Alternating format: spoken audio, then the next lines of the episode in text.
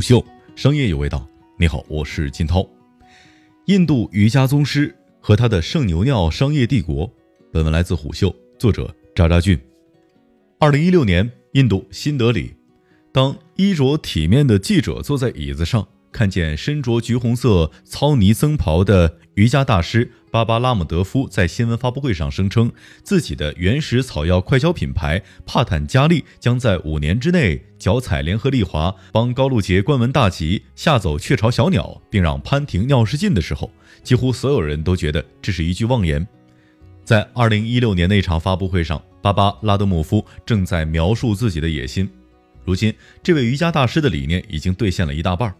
放出豪言之后，仅仅一年，他的帕坦加利就在印度成为了仅次于联合利华的第二大快消品牌。但有趣的是，这家在印度本土把外来资本打得哭爹喊娘、赚得盆满钵满的公司，凭借的并不是什么先进的企业制度，而是印度的宗教狂热与爱国主义的附魔。甚至从某种意义上来说，了解他和他的生意，就是在观察今天的印度。在今天的印度。不管是大城市的高级商场，还是在乡下农村的土路边，你都能够看见瑜伽大师拉姆德夫拿着帕坦加利产品朝你微微笑的画面。根据帕坦加利官方公布的数据显示，其品牌消费者超过了五千万人，并且在印度境内拥有五千家以上专卖店，全国制霸。从二零一九年财报上的宏观数据分析，就能够发现这家公司的业务几乎无所不包，简直就像是瑜伽大师的万维空间带。食品和饮料是该品牌的拳头产品，占据总销售额的百分之六十二点二三，其次才是药妆，占比百分之三十四点九九。此外，该品牌还销售书籍、生活方式、家具等奇奇怪怪的品类，占比百分之二点四，颇有点日本药妆店的感觉。可是，当进入高饱和度的迷惑设计网站，看见那些包含牛尿原料、号称治疗癌症的印度传统草药药品和包装简单的食品以及个人护理产品的时候，你肯定会怀疑自己误入了千禧年的赛博空间。但事实上，这些在我们看起来奇怪原料做成的产品，却是印度的传统文化的延伸。就拿牛尿产品来说，在我们看起来是污秽的原料，却是印度教信徒的圣水，在他们的心中清洁力极强。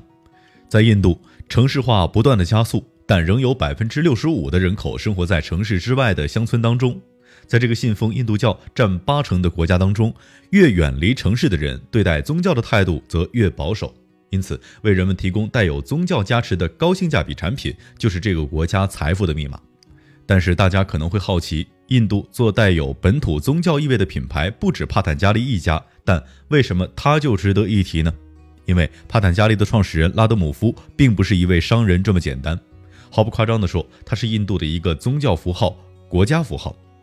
截至二零一九年底，帕坦加利在不到十年的时间，收入翻翻了好几个跟头，如今已经连续三个财年营收突破十亿美元，彻底成长为了一个消费品帝国，塑造了印度草药王朝。想要理解记者口中“拉德姆夫”四个字蕴含的能量，就必须要知道，瑜伽在印度不仅仅是一项运动，更有哲学和宗教的意义加持，是一种实现心神合一的境界的践行方式。从上世纪八十年代后期开始，面对国内民族问题、宗教问题、边境问题冲突日益严峻，印度民族主义崛起，瑜伽也从这个时候开始，成为了印度建立民族自豪感和文化认同的一种操作。在印度民族主义开始抬头的时候，他的瑜伽事业刚巧迎来了整个印度的发展大浪。两千年，印度政府提出计划生育政策，当时有一项非常有趣的福利政策是送电视，以至于印度电视普及率瞬间加速。据彭博社称，二零零一年到二零一七年，印度电视用户数量翻了一倍，而拉德姆夫又敏锐地踩中了这个风口。两千零二年，拉德姆夫自掏腰包买下一家电视台的时段，主播瑜伽节目，从此他就成为了印度瑜伽复兴的圣哲。在二零一六年，印度电视每天平均有十九个半小时都能够看到这位老哥和蔼可亲的面孔在教你瑜伽。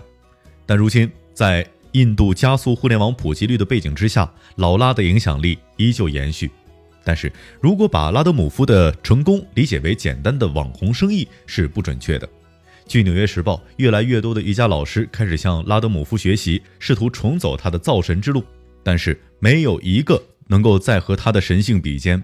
你或许会觉得拉德姆夫是一个纯粹推广瑜伽的大师，但事实上，他是一位推广古早印度生活方式的商业大师。为他工作的员工被告知是全人类和印度宗教复兴而奋斗，因此薪水微薄。但这种奉献却让劳拉和他的帕坦加利品牌获得了切实的经济利益，获得比其他品牌生产成本低百分之十的巨额优势。自从成为印度瑜伽的标杆之后，老哥露面，常常言毕及自己的品牌帕坦加利产品有多狠。疑难杂症在这里是被全覆盖的，包括新冠。尽管大多数人都能够秉持文化相对主义，尊重每种宗教的原教旨教义以及那些在外人看来难以理解的文化现象，但仅凭帕坦加利号称新冠肺炎特效药治愈率百分之百的口号，足以令人怀疑这门生意是一门被宗教狂热附魔的迷幻生意。而这，在一个高速发展并立志成为世界大国的背景之下，是一个滑稽且令人尴尬的切面。事实上，印度人针对帕坦加利和老拉的批评声音从未停止，但是这些指责都被老拉用“这是境外黑恶势力的诋毁”化骨绵掌轻松化解。从拉德姆夫走进印度公众视野以来，他就有两个大招：一个是用圣哲的身份来虏获下沉市场。另一个则是用用印度制造来让印度再次伟大的说辞，来迎合印度愈演愈烈的印度教民族主义舆情。在老拉的印度制造理论说辞当中，境外的产品是劣质的，对人体有害的，是侵害民族企业的恶棍；而他的瑜伽生活方式延伸的化妆品是纯天然，食品是有机，练的是国粹，是让印度经济自强、文化复兴的不二法门。可能很多人会很奇怪啊，为啥这个品牌这么多的毛病都深陷批评泥沼，却还屹立不倒呢？因为老拉的品牌宣传与印度政府施政理念暗合，在他一路高歌猛进的背后，政治操作就影绰绰的暗藏在旁边。莫迪是拉德姆夫的朋友，两者的关系十分的暧昧。拉德姆夫这位国民知晓的瑜伽宗师的产品理论和个人形象，特别适合激发民族自豪感。而拉德姆夫也意识到，牢固的政商关系会让他的神性和力量变得更加强大，两人愈走愈近。这种勾连如此之深，甚至形成了一种共生的关系。路透社2017年的一项调查显示，自莫迪当选总理，帕坦加利品牌在印度人民党管理的那些邦下的土地交易当中，就获得超过4600万美元的折扣。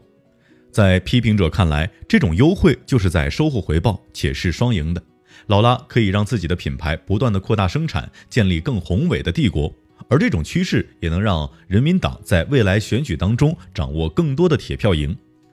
无论是哪儿的人，人们总爱说一句话，叫做“历史是由人民创造的”，但却常常忽视少数人引导的作用。就像你上面看到劳拉崛起的故事，他和政客的一次勾兑，就塑造了一次国家浪潮。而如今，也不知道那些因为中印关系紧张玩不了 TikTok 的印度人，在莫迪推特底下叫骂的时候，会不会发现自己仅仅是时代大河里的一叶浮萍，飘啊飘。至于飘向哪里，自己是做不了主的。